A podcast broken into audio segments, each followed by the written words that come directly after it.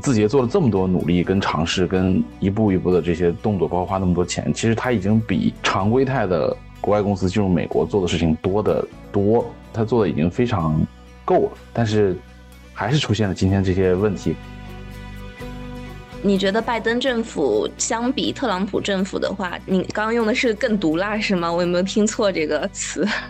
对我们看起来好像是拜登政府他撤销掉了特朗普的禁令，好像是不是利好呢？但其实不是的。离科技更近，让思考更深。大家好，欢迎来到开始连接 Link Start，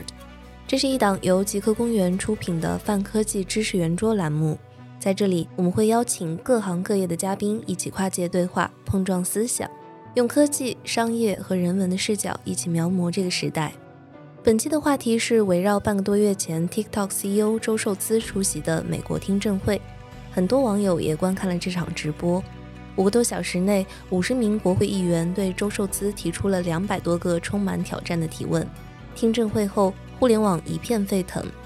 作为从中国走出去的当今世界上最有影响力的产品。TikTok 自2019年收购 Musical.ly 起就埋下了监管隐患，某种程度上，这是今天所有全球化创业者所要面临的共同挑战。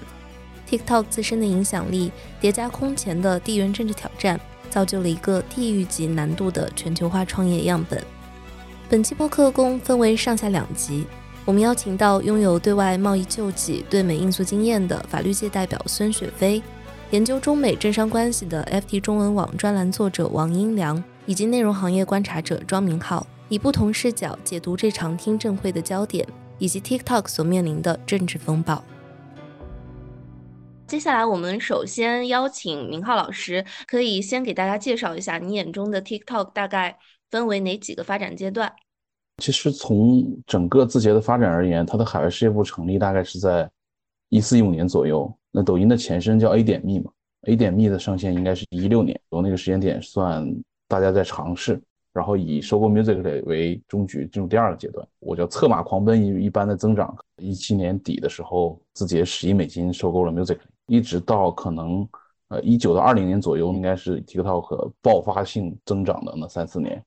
然后在全世界各地疯狂的投入，疯狂的买量，疯狂的去做内容的渗透。然后也是在那几年，TikTok 的量从比如说 DAU 几千万跑到几亿到大几亿这个规模。然后直到上一次 TikTok 因为监管的事件，因为美国的这套东西，可能再加上比如说受资，应该是二一年五月份成为 TikTok 的 CEO，所以我觉得那应该是第三个阶段。所以整体来看，就是三个事件。定义了这三个阶段，因为我们都知道，其实这个不是 TikTok 在美国第一次受到阻滞，也不是他第一次被制裁。其实我们大家还记得，在三年前，二零年的时候，其实也是当时有特别大的风波，差点出售的这样的一段历史。然后明浩老师可以给大家介绍一下当时是怎么回事？呃，一九年底，就是十一月份那次美国外国投资委员会对呃 Musical 的那个收购案开始审查的时候。呃，TikTok 内部已经比较风声鹤唳了，所以其实他们在之前在五月份被那个另外一个部门罚款的时候，其实他们内部就开始做一些业务上的隔离，比如说去把最开始他可能从二零一九年下半年到二零二零年做了大概四次的业务跟人员跟数据的迁移，那可能初期是偏技术审核、运营服务器的分割，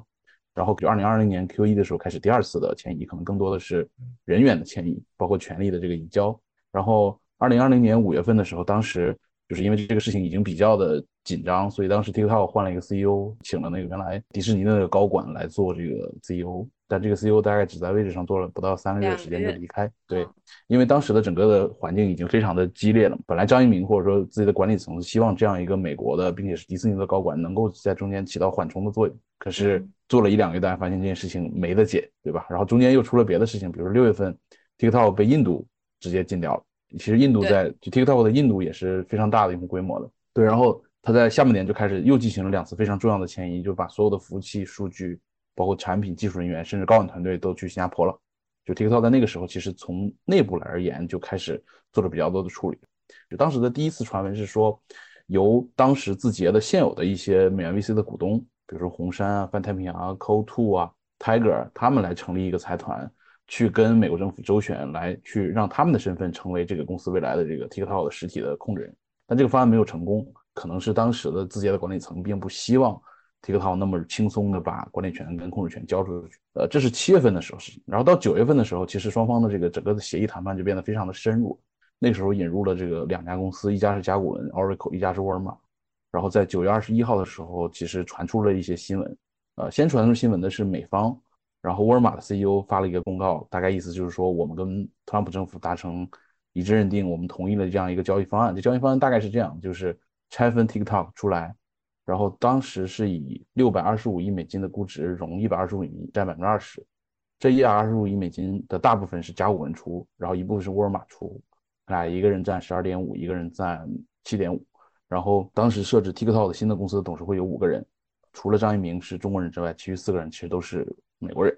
那四个人里面，除了新加入的沃尔玛 CEO 之外，其实另外三个人就是原来字节跳动的很核心的三个美元基金的老大。当时的整个这个交易结构是这样，然后在业务层彻彻底底的拆分整个全球业务出来，跟字节跳动母公司没关系。然后美国他当时要求美国的用户的相关的数据是放在 Oracle 的那个云上面，其实今天也是这样做的，对吧？嗯。然后呢？还有一点就是，呃，Oracle 是有资格跟权限去审查整个 TikTok 的代码的。沃尔玛先说了这个事情，然后字节官方也发了一篇公众号，他去澄清了一些这个方案里面不太一样的地方。之前的美国的方案是说百分之八十的股份其实属于美国，但是其实现实情况就是说，这里面引发一个一个问题，就是一家 VIE 结构的公司拿了美元 VC 的钱，那这个股份到底算谁的？那现在看上去，如果是你真是美元 VC 的话，那就算成美元股份。那其实这个问题不不是那么难解决，因为本来它就是个 VIE 结构。所以在当天我记得特别清楚，当天我还做了一条我的这个视频，写了一个回答，我说这个这个事情看上去就结束了，就是以 TikTok 拆分，然后引进两个美国政府认可的股东，然后做了一些数据上的区隔，这件事情结束。当天晚上，环球时报发了一篇这个评论文章，他就说这个这个方案在中国是不可能被接受的。那个事情就没有按照那个方案执行，一直拖到了今天。据我所知，大概也是从呃一九年下半年开始，字节的整体对于内容安全的重视是从那个时候开始上了一个台阶。本来他们有一些审核业务叫 CQC 嘛，就是它分成国内的和国际化。那可能就是在那个时候，CQC 的国际化就开始重组，也就是 TNS 的前身，也就是现在我们所说的 Trust and Safety，他们在负责用户安全的。部门当时这个 trust and safety 应该是在全世界各地很多个时区、很多个国家都需要去解决内容安全和跨境数据的问题。雪飞可以简单的给大家介绍一下，你应该是之前有一些对外贸易救济的经验。然后也参加过对美的因素，可以为我们介绍一下 TikTok 在美制裁的一个时间线。我也是来分三个阶段介绍吧。那第一个阶段呢，是和 TikTok 在二零一七年收购这个 Musically 有关，因为它在二零一九年呢发生了主要有两件事。第一件事就是美国联邦贸易委员会 FTC 对 TT 在二零一七年收购 Musically 呢进行了五百七十万美元的罚款，理由是 Musically 违。违反了美国的儿童在线隐私保护法。第二件事儿呢是，呃，美国海外投资委员会，也就是 CFIUS，以国家安全为由对这个 TT 进行审查。第二阶段呢是美国特朗普政府时期对 TT 的制裁动作。二零二零年的五月的时候呢，这个多名议员致函 FTC 要求调查 TT。然后在二零二零年七月呢，美国众议院和参议院一致投票通过了禁止在联邦政府设备上使用 TT 的法案。然后在同年的八月，特朗普又颁布了两个行政令。第一个呢，就是禁止美国国内人士及企业在四十五天后呢，与 TT 的母公司字节跳动交易。那第二个就是要求字节跳动在九十天内剥离其视频共享应用 TT 在美国的业务。下面是第三个阶段，那第三个阶段就是美国总统拜登对 TT 的制裁措施了。在二零二一年的时候呢，呃，美国现任总统拜登撤销了此前对 TT 的禁令，但同时呢，又要求美国商务部对与敌对国家相关的这个应用程序进行评估，并且呢，酌情采取行动，并且呢，由 CFS 对 TT 的安全风险进行更广泛的审查。然后今年的三月。呃，又有两件事。那第一个呢，就是美国国会众议院外交事务委员会投票决定授予总统拜登禁用 TT 的权利。啊，第二件事儿就是拜登政府要求 TT 从中国母公司剥离，然后字节跳动呢必须出售它的股份，否则 TT 可能就会被美国禁掉。那从这三个阶段划分，我们就可以看出来，TT 在二零一七年收购 Musical.ly 这件事呢是一个引子，它自身有两个问题，因此呢，后期无论是特朗普政府时期还是拜登政府时期，都拿这两个问题来说事儿。第一个问题呢，就是 Musical.ly 违反了美国的儿童在线隐私保护法，被 FTC 处罚。那第二个问题呢，是 TT 收购 Musical.ly 时没有对这个 CFIUS 主动申报，所以 CFIUS 后面开始强制审查。就从我们谈到的美国政府对 TT 进行制裁的时间线呢，我们就也能知道，从特朗普政府到拜登政府，美国政府曾尝试过很多方法对 TT 进行打压。那特朗普政府的方式就比较粗犷，直接是发布行政禁令禁用 TT。那后来大家都知道，啊，TT 在美国通过了司法救济渠道来扳回了一局。而拜登政府的方式呢，他就更加狠辣和严密，先是撤销了特朗普的行政令，然后再对 TT 进行更广泛、更严苛的审查。他的目的呢，就是查找 TT 的法律漏洞，他试图从 TT 违法违规的角度对其进行顺理成章的制裁。从立法角度呢，赋予美国总统在美禁用 TikTok 的权利。那 TikTok 再想通过司法救济途径来解决这个事情呢，基本上他希望就会比较渺茫。因为呢，一个法案的生效在美国来说还是很严格的，它是需要众议院多数通过，然后参议院呢，它需要全票通过的，然后再由这个美国总统签署。所以，如果要去抗辩这个法案的难度是非常大的，当然也不是不可能，只是难度比较大，然后花费的时间会比较长。同时呢，如果符合美国现有的法律审查程序，没有达到拜登政府的目的呢，它还可以通过赋予美国总统直接封禁 TT 的权利来直接禁掉 TikTok。我我在想说。他可能是两手准备，呃，要么这个字节跳动呢全部出售这个 TT 的股份，要么呢 TT 在美国被禁。本月呢，拜登政府已经放话说，呃，要求 TT 从中国母公司剥离，然后字节跳动必须出售其股份，否则呢 TT 就会被禁。呃，那其实拜登政府的根本目的呢，应该是美国来收购 TT 的所有权。啊，这对他的不管是未来的大选，还是未来美国政府来控制美国的这个主导舆论，还是说打压外国企业，都是最有利的选择。但是呢，如果最优选无法达成呢，拜登政府可能还会再去考虑其他的方式，比如说呢，认可并接受 TT 的德州计划。当然呢，这个也是非常非常非常困难的，啊，或者是直接禁掉 TT。嗯。我们稍微拆解一下 TT 在美国发展受阻吧，大概是分成三个阶段。第一个阶段是由于收购了 Music Link 这项收购案当时没有进行报备，并且可能由于 Music Link 本身其实存在着一些合法性的问题，所以呢埋下了一个隐患。那第二个阶段呢，其实是以特朗普政府为核心的。发起的对 TT 的制裁，呃，包括一系列的总统行政令，还有一些调查。第三个就是随着总统换届，拜登上台，然后有了新的一系列的制裁措施。那我留意到刚才孙律师有讲到，你觉得拜登政府相比特朗普政府的话，你刚刚用的是更毒辣是吗？我有没有听错这个词？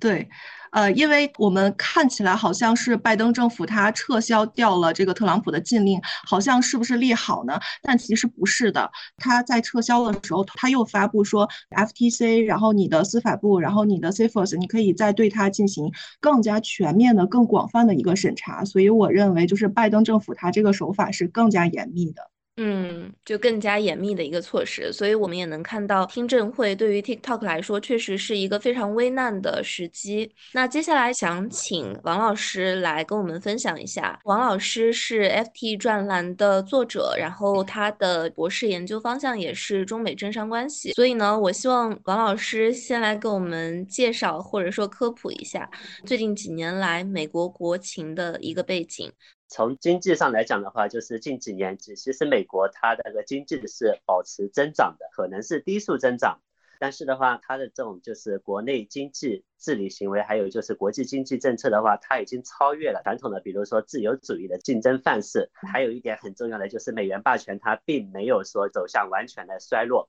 而且的话，美国的话，它长期奉行国际关系现实主义的话，它对于转嫁国际危机的这种。方式，它其实的话应用的是很娴熟的哈。美国目前国内政治的话，它是有三个比较明显的特点。第一的话是政治极化，表现在党派斗争还有议会斗争，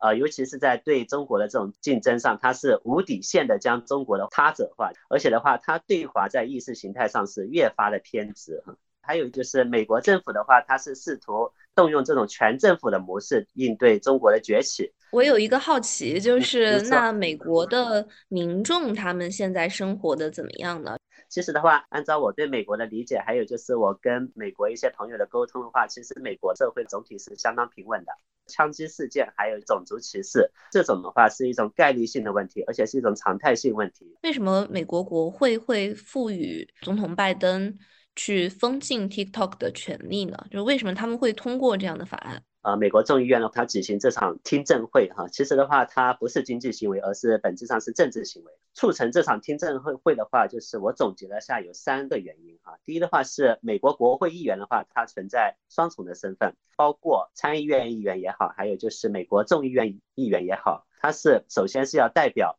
选民的利益，但是他是国家公职人员哈，他又要超越这种。地理上的限制，他要维护美国国家的发展利益，所以的话，它既是代表选区的议民，又是代表国家来向 TT 啊提出这种质询。第二点的话，就是美国政治的它一种极化的表现，甚至的话，这种偏执的这种意识形态已经成为美国主流政坛的一种共识。在美国的话，无论是参议院还是众议院，并不是说我们所想的这种就是一人一票的这种民主，它是控制在少数党魁的手中。所以的话，就是我们看，就是这次众议院外事委员会它的投票，二十四个人的话赞成，但是十六个人的是反对的。但是的话，最终的话就是还是通过了相关的禁令。那接下来的话，我们其实是想要聊一下这场听证会的一些焦点。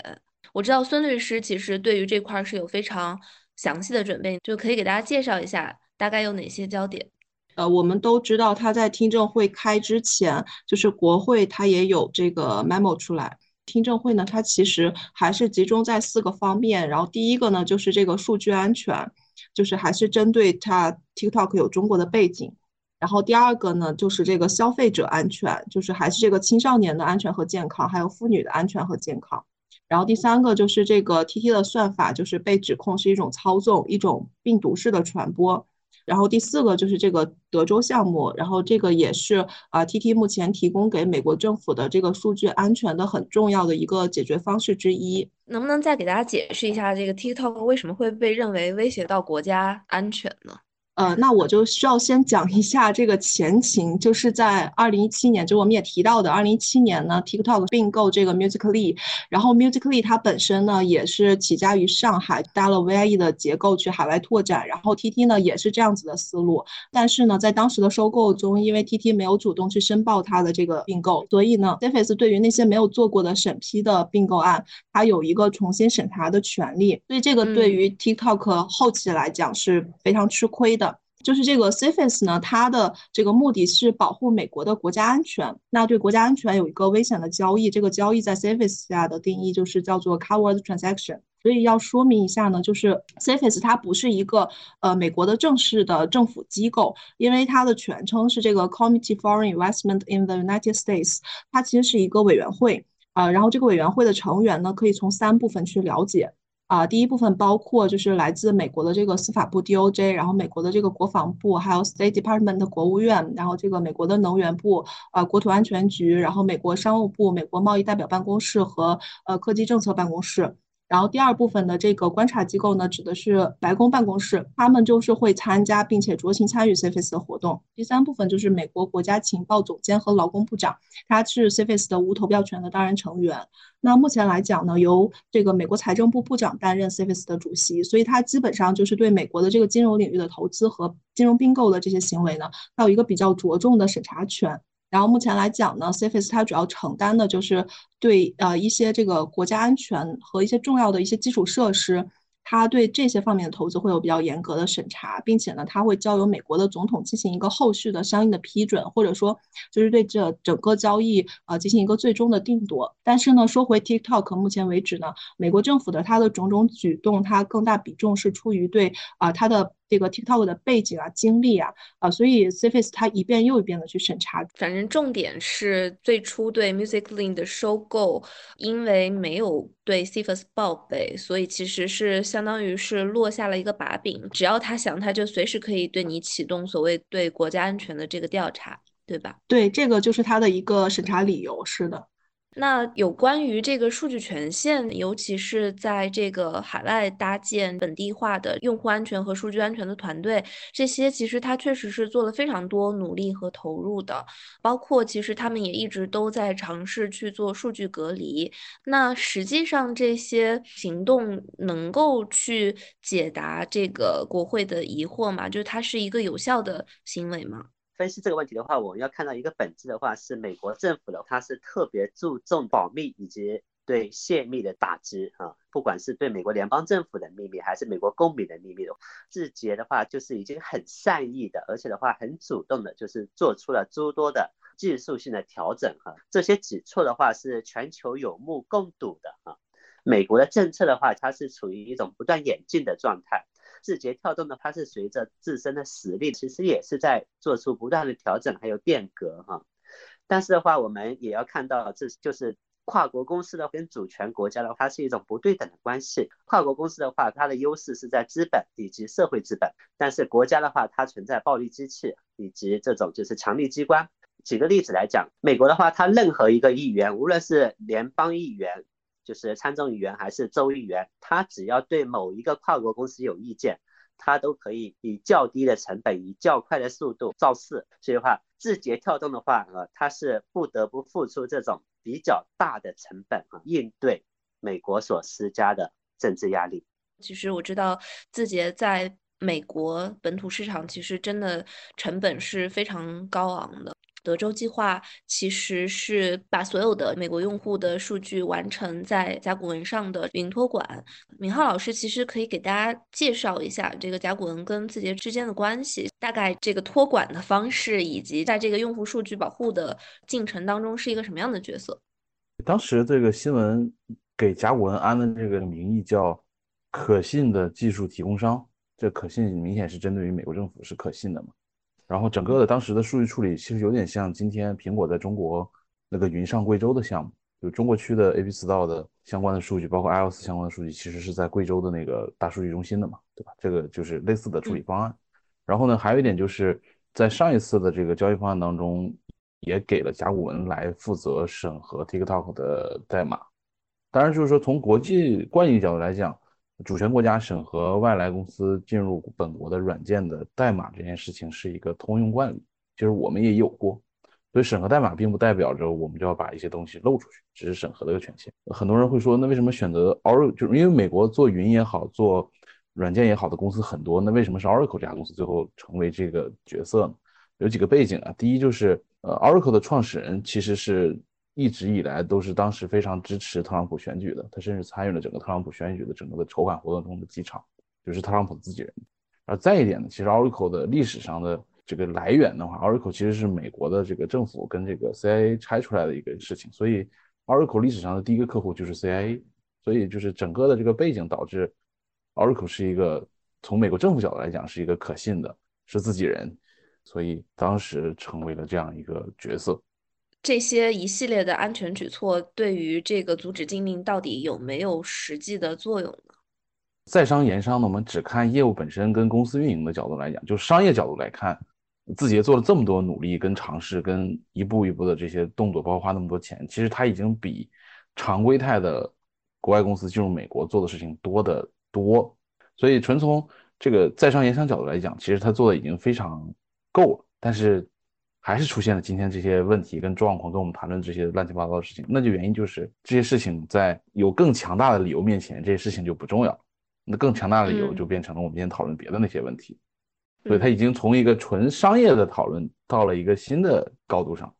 那我想追问一下，那这场听证会的话是什么样的一个性质呢？比如说，他是否会去决议什么事情？是否需要去投票？这场听证会呢，呃，它既是美国政府对 TT 的一场发难，也是 TT 在公开渠道、有公信力渠道发生的一次机会。那如果这个结果对 TT 是利好的，呃，在美国对 TT 的处理态度上，可能除了呃字节跳动卖股权，然后在美禁用 TT 之外呢，可能还会有第三种解决办法，呃，也是目前 TT 一直在努力的一个解决方式。但是如果结果是众议院们大部分不接受 TT 的回应呢？那么可能 T T 在美被禁的这个法案就会继续被推进。不过我认为呢，大家也不用过于恐慌或者是悲观，因为目前一号的这个法案被禁的投票呢，它就是有一小部分议员他是反对这个法案的票。那么谁又能保证在参议院能够全票通过这个法案呢？所以这个法案最终是否能生效呢？现在并不是定论，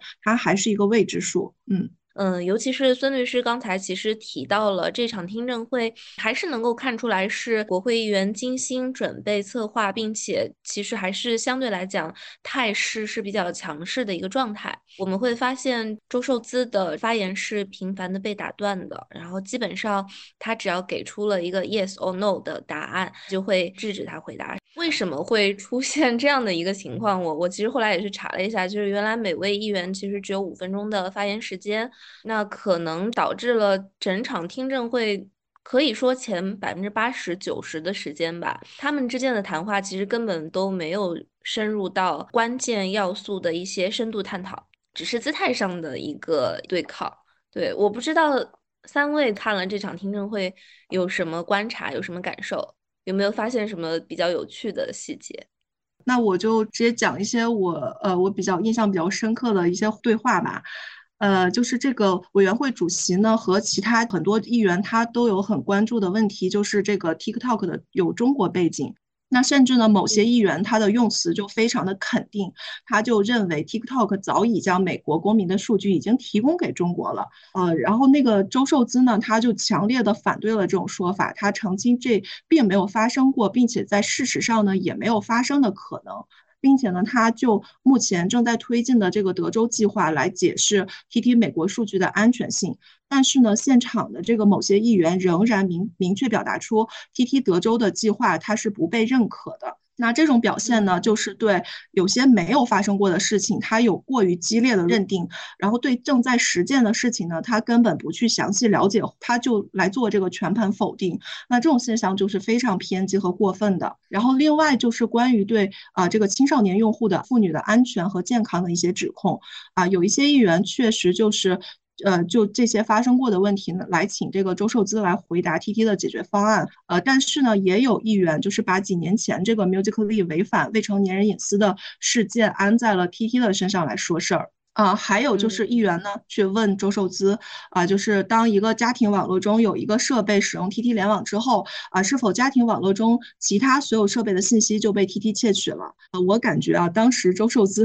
他应该内心很想翻白眼儿吧。然后我觉得这个美国议员他这个问题就很好笑了啊，因为就是好像在有些议员的眼里，TT 他就是一个无恶不作的坏蛋，然后是窃取。这个美国公民信息的间谍，但是他们其实也可以睁开眼睛去看看，然后看看 CFS 对 TT 的这个审查，看看 FTC 对 TT 的审查，看看 TT 每季度、每年公布的这个执行报告，然后去查一查 TT 它实际运营的数据和情况，而不是说我坐坐在那里，然后我就天马行空的去指控、去安罪名。这个所有的事情它都是有两面性，它不能光谈坏处，不看 TT 的好处吧。因为它的算法也给更多的人带来了很多健康的信息、健康的生活方式和观念。它更直接的，呃，就是 TT 也养活了很多人，因为上面有很多人在开公司做生意。所以总体而言呢，我觉得议员们对 TT 的要求，比对其他同类型的社交媒体软件公司，它要求的就是更加的严格和苛刻。我也说几句，就是从政治学，我们要看到一个很客观的事实，就是美国的议员的话，他尽管是政治精英，但是的话，他的素质是就是泥沙俱下吧，哈，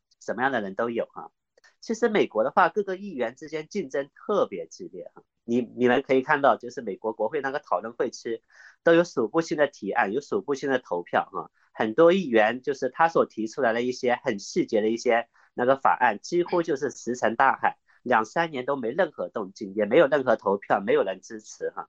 所以的话，就是涉及到在中国这个主题上的，对中国有意见这些议员的话，就像一个兴奋剂一样哈，因为的话，他们能够出名的机会、出名的场合、推销自己的那个机会实在是太少。就我好不容易抓住一个热点了，是吧？对啊，所以的话，很多议员的话，并不是说他自己的话对 T T 有多大的这种过节，或者说是这种怨恨，主要是这种竞争还有推销。实在太难了。嗯，他们的很多话语就是极富进攻性，而且的话显得毫无修养。双方就无论是 TikTok 还是国会议员，其实都是把这场听证会当成一个舞台，当成一个发声，然后就是赢得支持的一个机会。所以其实它更像是一场表演。呃，当然，我觉得 TikTok 还是有诚意的，就不能不能完全用表演来概括 TikTok，因为一方面它是处于一个关键时刻吧，然后其次，其实我觉得。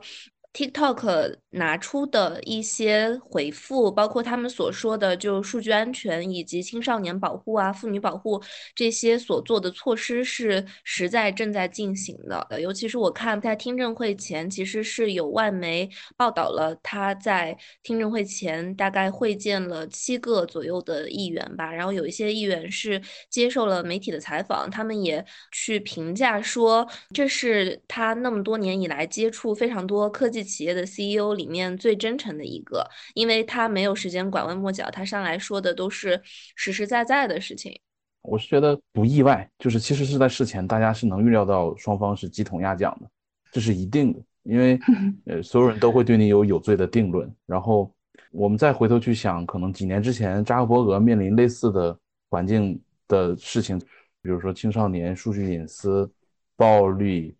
这些问题其实当年也都全部问过小扎，对吧？嗯，我我们抛开这个中美的这件事情，就是所有的这些大的平台级公司到了这个体量，可能都需要经历这样一场 show 吧，